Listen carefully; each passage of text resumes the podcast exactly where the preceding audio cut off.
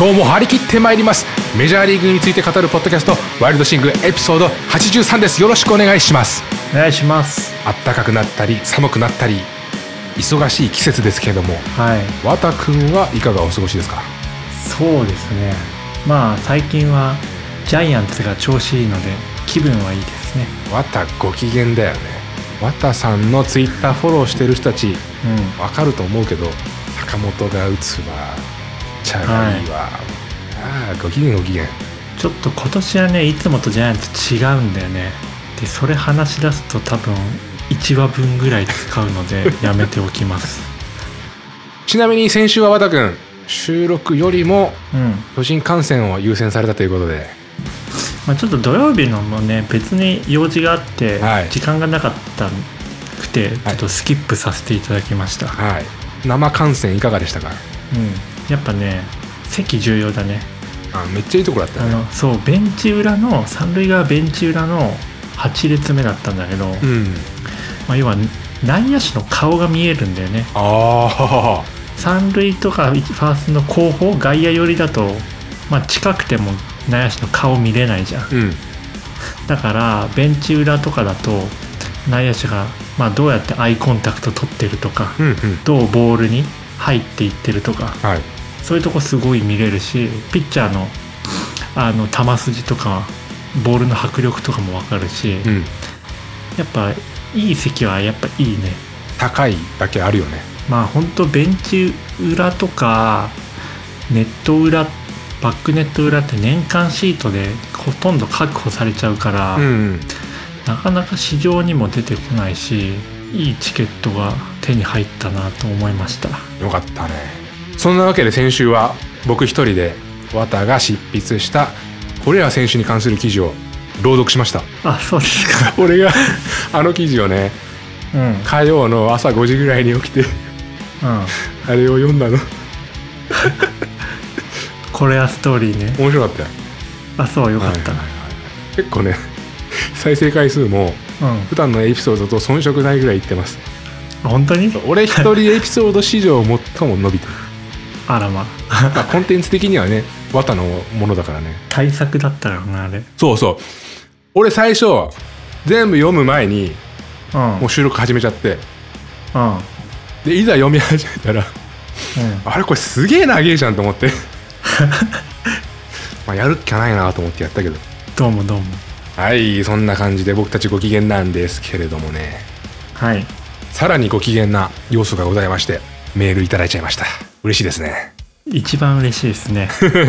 本当にね、えーなので、まあ、そのメールの紹介であったり、えーリクエストいただいた内容を今日はお話ししていきます。はい。それでは早速メールの内容をご紹介させていただきます。例によって、まあ、内容をご紹介させていただくとかお名前のご紹介とかご了承いただいてるんですけれどもカズさん和田さん毎週お二人のポッドキャスト楽しく聞かせていただいてます。2週間前のエピソードを聞き早速お便りさせていただきました。ありがとうございます。現在アメリカニュージャージー州在住です。おおうん。現地ですねアメリカの。いいな。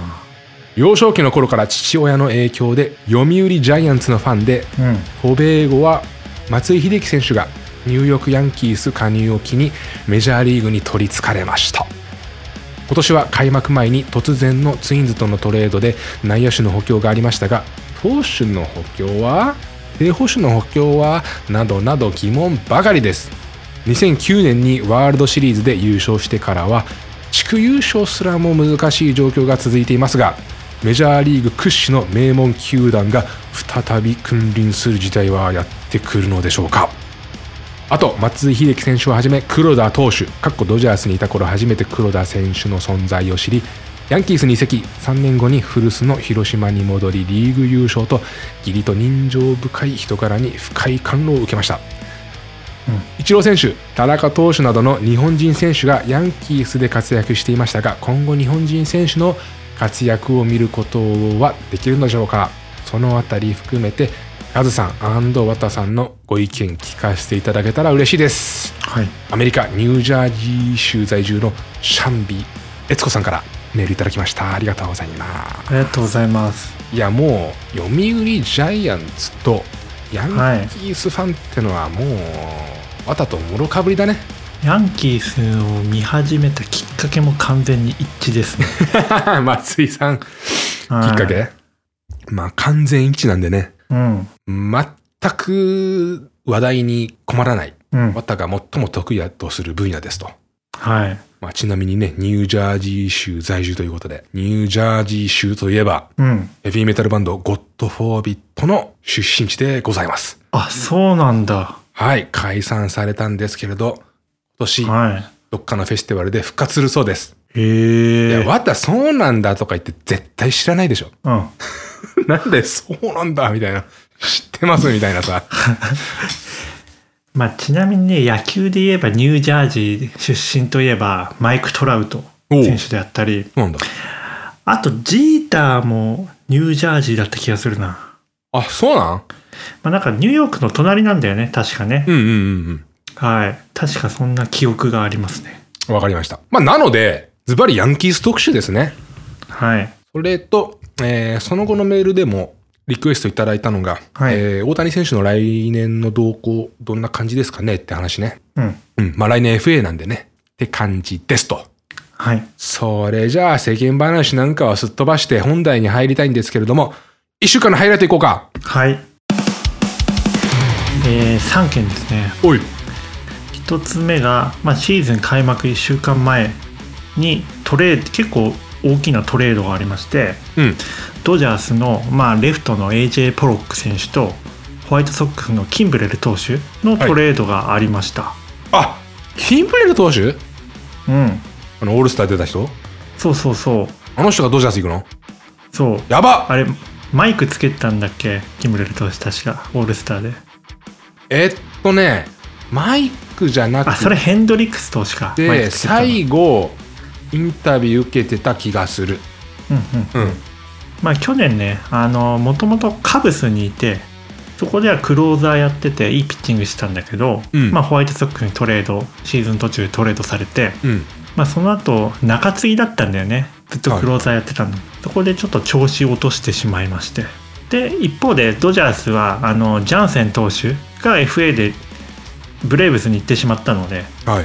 まあキンブレル投手が一番あのモチベーションが上がるクローザーにがちょうど空いてたってこともあり彼を獲得したっていうので。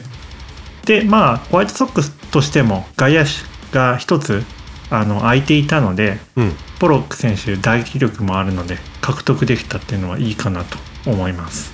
ドジャースの外野は大丈夫なの？うーん。ドジャースの外野はどうすんどうなんだろう。開くでしょ。あれかな？テイラー選手かな？テイラー選手がユーティリティとしてうんうんうん。あの外野も内野もっていうのがあったんだけど多分レフトが空いたからテイラー選手が入るんじゃないかな割とレフト中心に。そうだねでセンターベリンジャー選手ライトベッツ選手みたいな強いね、相変わらず。うんオッケーオッケー。っていうトレードがありましたただまだねトレード結構出てきそうな気配はあるので来週になったらまた話題が出てくるかもしれないですね。はいよ。で次がメッツの開幕投手に内定していたデグロム選手が 肩を痛めてしまいました。あれ、何なんだろうね。うん。まあずっとオフで休んでてさ、はい、春になってまた投げ始めて、うん、ちょっとロックアウトとかもありましたけど、はいなまあ どうやってさ、痛くなんだろう？まあ満身創痍なのかなああ、そういうことか。はいデグロムて投手はもう異次元なピッチングをしてるんだよねうん。もう初回からし終盤まで安定して100マイル投げるしうん。でそれが、まあ、年を追うごとに平均球速も上がっていくしみたいな はい。通常ではありえないパフォーマンスをしているので やっぱり体に負担はあるのかなって気はしますね肩？うん8ウィークって読んだ気がするんだけど、休むの。よああそう4ねまあ記事によっては4ウィークとかうん。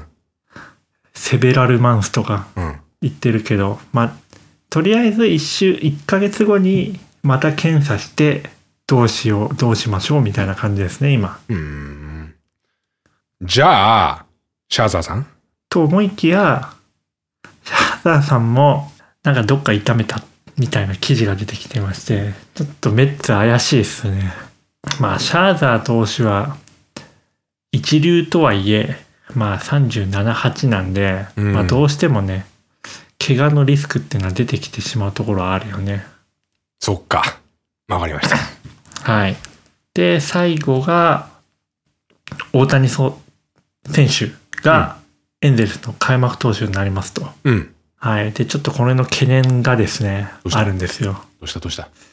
あのー同じ、全く同じ時間に、パドレスもはい。試合があって、うんダルビッシュ投手が開幕投手に投げるんだよね。うん。まあ、困っているところですよね。完全に綿事情ですね。はい。2試合同時に見なくちゃいけないじゃねえかと。僕のポリシーとして、2試合同時っていうのは見ないんだよね。はい基本的に。はい。今まで何回もやったことあるんだけど、うん。で、2試合同時に見る環境もあるんだよ。まあ、端末があればね、複数。そうそうそうそうそう。だけど、2試合見ると結局ね、2つの、どっちの試合ともね、記憶に残んないんだよね。うん。そう。やっぱ、野球はプレー、単独のプレーじゃなくて、その前後の文脈とか、うん試合転換っていうのは重要だけど、うん複数試合見るとそういうところが頭入ってこないから、うん。結局なんか、見終わった後の満足感とか低くて、一つに絞ってますと。まあ、こういう話をするのはですね、うん。またくんわざわざお仕事を休み取ってんだよね。はい、その日休みました。日本の金曜日？そアメリカの木曜日？う、そが開幕か。う。うん。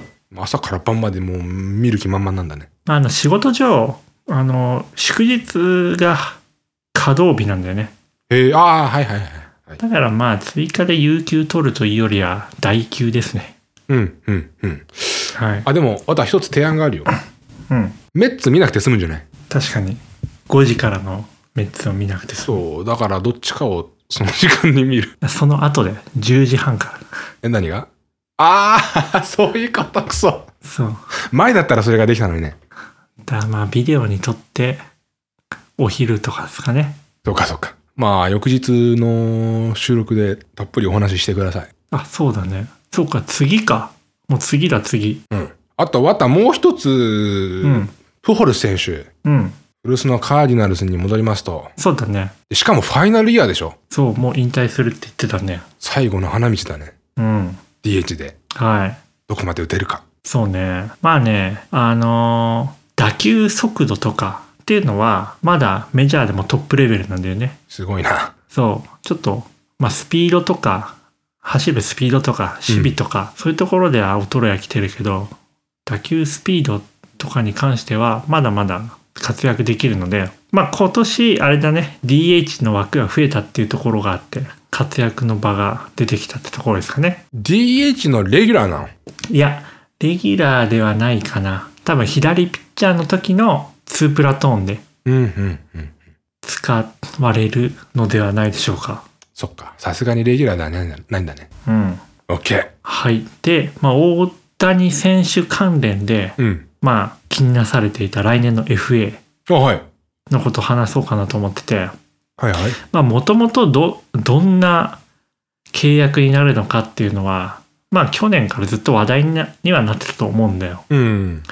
で、だから個人的にもっと金額上がるんじゃないかと思ってて、はいはい。理由としては、まず、あの、この労使協定、新しい労使協定で贅沢税上がりましたと。はい。なので、球団が使えるお金増えました。うんで、あと DH、ユニバーサル DH で、ナリーグも、あの、大谷選手を獲得しやすくなったっていうのがありますと。はいはい。で、えーさらに、あの、プレーオフ枠も増えたので、うんあの、かつモチベーションがあるチームっていうのも、まあ、関連して増えていますと。なるほどね。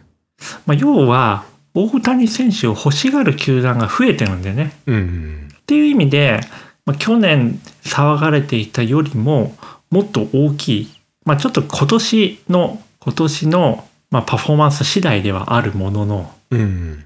同じような結成績を残したら、本当に年、た、あの、年平均45億とか50億とか、そういうのも全然現実味のあるんじゃないかと思ってますね。でもって、エンゼルス残るのか、どこ行くのかってところはどうなの？個人的にはね、エンゼルスに残るんじゃないかなと思ってるんだよ。うん。やっぱ、ロスは環境がすごいいいので、はい。ほとんど雨の心配ないし、春先秋口のそのニューヨークとかの寒さっていうのもないし、うん。やっぱ二刀流する上でそういう環境の変化になるべく対応しなくていいようなところっていうのはすごい重要だと思うから、うん。個人的にはそあのそこら辺を重要視してエンゼルス残るんじゃないかなと思ってます。そうね。これ、いつだったかも話したことあると思うんだけど、やっぱ、今エンゼルスでめちゃくちゃ重宝されて、大優先されて、うん。まあ、ローテーション的にも、彼優先でいろいろ組まれるみたいなうん。話あったと思うんだけどさ、だからそれが仮にヤンキースなり、ドジャース行ったら、同じようになるかって言ったら、やっぱそうじゃないよねって。そうね。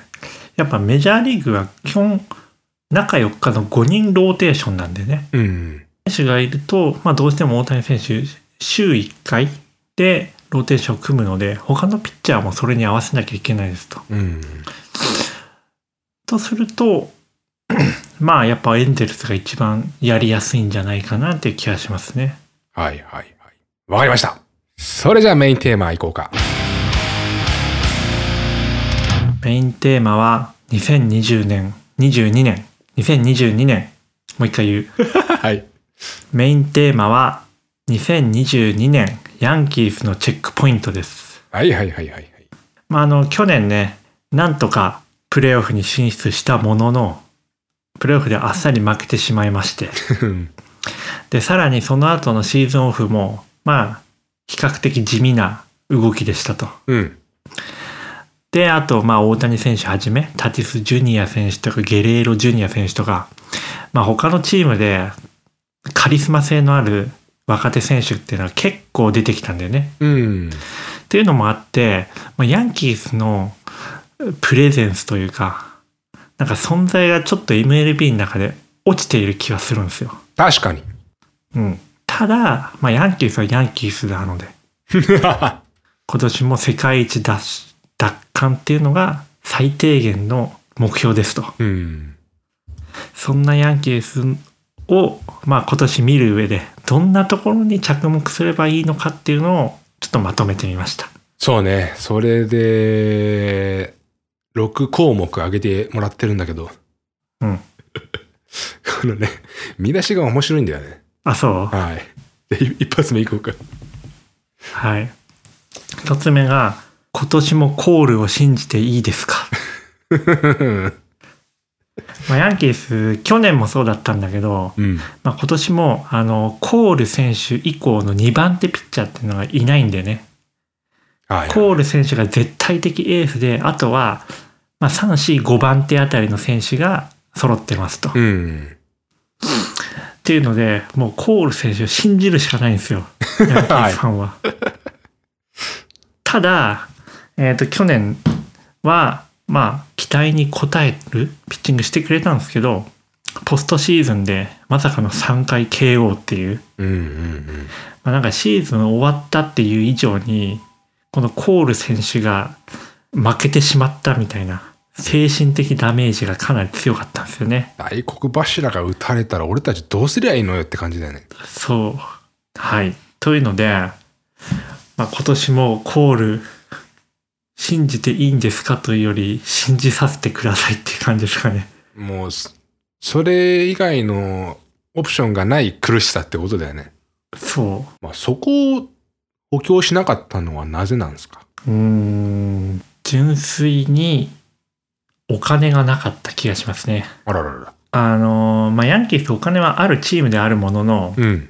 やっぱ贅沢税は超えたくないんだよね。はい。で、まあ、資金力がなかったというか、あの使える資金力がなかったうん。余裕がなかったまあもうすでに贅沢税付近まで使ってるってところあるしやっぱコール選手をサポートするような先発を取るということだと、まあ、それなりのコストもかかるし使えるお金がなかったっていうのが現状ですねすでにみんな給料高いんですと。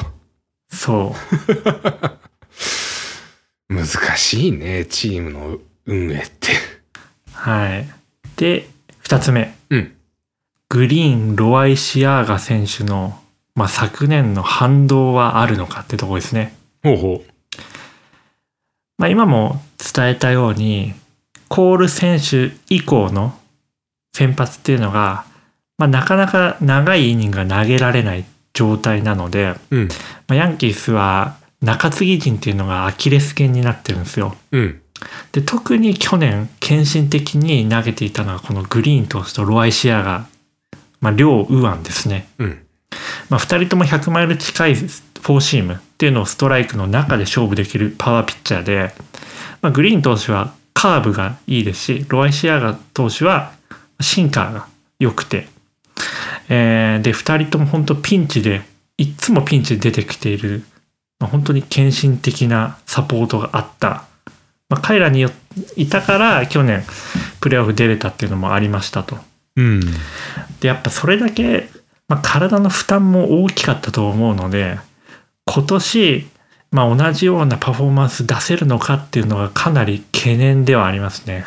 あやっぱ中継ぎでねなあの長い期間いいあの成績を残すっていうのはかなり難しいから2人がどれだけこのオフシーズンにリフレッシュしてまた今年臨めるかっていうのは非常に注目しているポイントであります。あ。中継ぎは大変だっていいよね。いつ出るかわかんないから、そうウォーミングアップはするけども、出るかわかんないし、だから常に準備しておかなきゃいけないし、そうそうそう。かといって出ない時もあるし、みたいな。うん。だから、こう、実際に出てる結果よりも、給料高いべきだみたいな話は聞いたことある。やっぱカードボリュームっていう点ではどうしてもね先発ピッチャーとかとは劣るんだよね中継ぎがね,、外に見え、外から見えるところである。そうそうそうだけど絶対打たれちゃいけないってところで出てくるからねうんうん。っていうのが2つ目のチェックポイントですうん。で3つ目が内野手ローテーションはい。ですねまあ今ヤンキースはレギュラークラスの選手が内野4つのポジションに5人いるわけなんですよ。はい。まあ、新しく入ったドナルドソン選手とトーレス選手ラメイヒュー選手リゾー選手。この4人でオールスター合計11回選ばれてるんだよね。ビッグネームです。でさらにあのツインズからトレードできたカイナー・ファレファ選手うん。彼はオールスター出てないんだけど2年前にゴールドグラブを取った名手なんだよねうん。そういった、まあ、レギュラーレベルの5人が内野の4つのポジション、まあ、担ってるわけで。だこれまで僕の、あの経験上ここまでなんか内野手をなんというかうまくマネージしなきゃいけない状況ってなかった気がするんだよね。でさらにヤンキースって DH にあのスタントン選手がいるからはい。DH にも使いにくいですと。うん。なので、まあ、疲れとか相手ピッチャーとの相性とかを鑑みて、うまく使っていくと思うんだけど、そこら辺ヤンキースがどう起用していくのかっていうのを非常に注目してますね。はいはいはい、わかりました。まあ、6つのポイントのうち3つ目まで行きました。じゃあ、4つ目。4つ目が、ボルペ・ペラーザ・ドミンゲス。うん。まあ、これね、聞かない名前だと思うけど、そうね。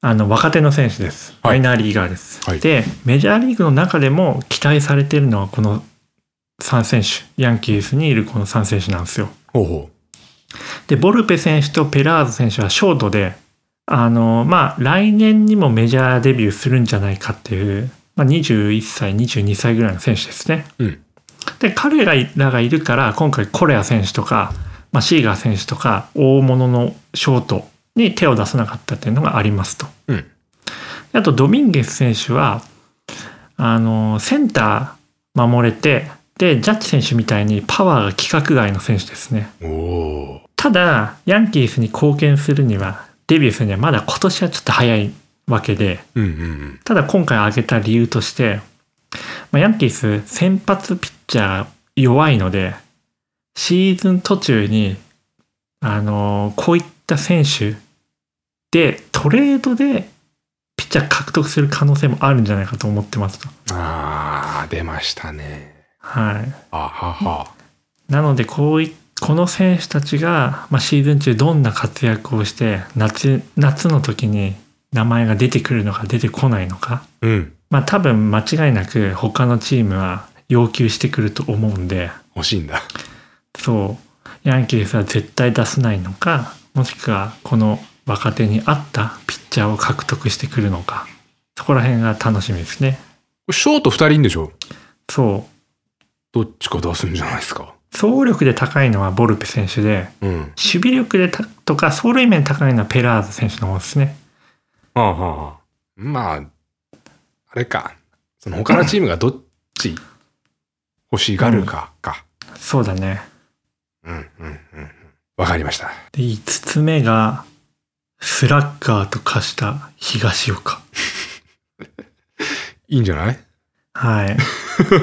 し あのーまあ、ドナルドソン選手うん。とカイナ・ファレス選手とのトレードで、まあ、ツインズ移籍したのが、もともとヤンキースの正捕手だったサンチェス選手でしたと。はいただまあ、サンチェス選手はね、最近ここのところ、まあ、バッティングあまり調子が良くなくて、パワーはあるんだけど確実性が低くて。で、まあ、ちょっと守備面で劣っていたので、コール選手とか、まあ、田中選手いた時も、まあ、なかなか、要はエース級とバッテリーを組めないっていうのがあったので、うんまあ、トレッドは規定路線だったんですね。はいというので、まあ、今年はに今まで2番手捕手だった東岡選手が正捕手になるんじゃないかと。うんでまあサンチェス選手に比べたら、まあ、体もそんな大きいわけでもないしバッティング弱い守備特化の選手かなと思いきや去年1試合3ホーマー打ったこともあったしで今年スプリングトレーニングでも OPS1.4 ぐらい打ってんだよね。渡辺ですねはい。僕並みに打ってるんですよ。はいで、ホームランも5本打ってんのかなすごいなそう。まあ、そんな、あの、守備特化と思いきや、バッティングが30過ぎて開花した東尾岡選手がシーズン中もどんなバッティングを見せるのかっていうのをかなり注目しています。うんうんうんメール送っていただいた悦子さんのうん。懸念として、うん。ピッチャー陣どうすんの？ってのはうん。まあ綿も同感ですと、うん。まあ、シーズン途中で若手と引き換えにうん。取るかもみたいなところとうん。正捕手どうすんのってところに対しては東岡選手がスラッガー化したからそうね。彼でまあ行くんじゃないかと。あとまあ、ツインズからローシェット選手、うん。まあキャッチャー取ったんだよね。うん。まあ今ちょっと怪我してて開幕には間に合わなそうなんだけど、まあ一応駒は、頭数は揃ったかなってところですね。OK、OK。はいはい。じはい。ゃあ最後ですね、これ。はい。最後が、まあこれ開幕する前の話かなと思うんだけど、うんジャッジ選手の契約延長はあるのかっていう。はい。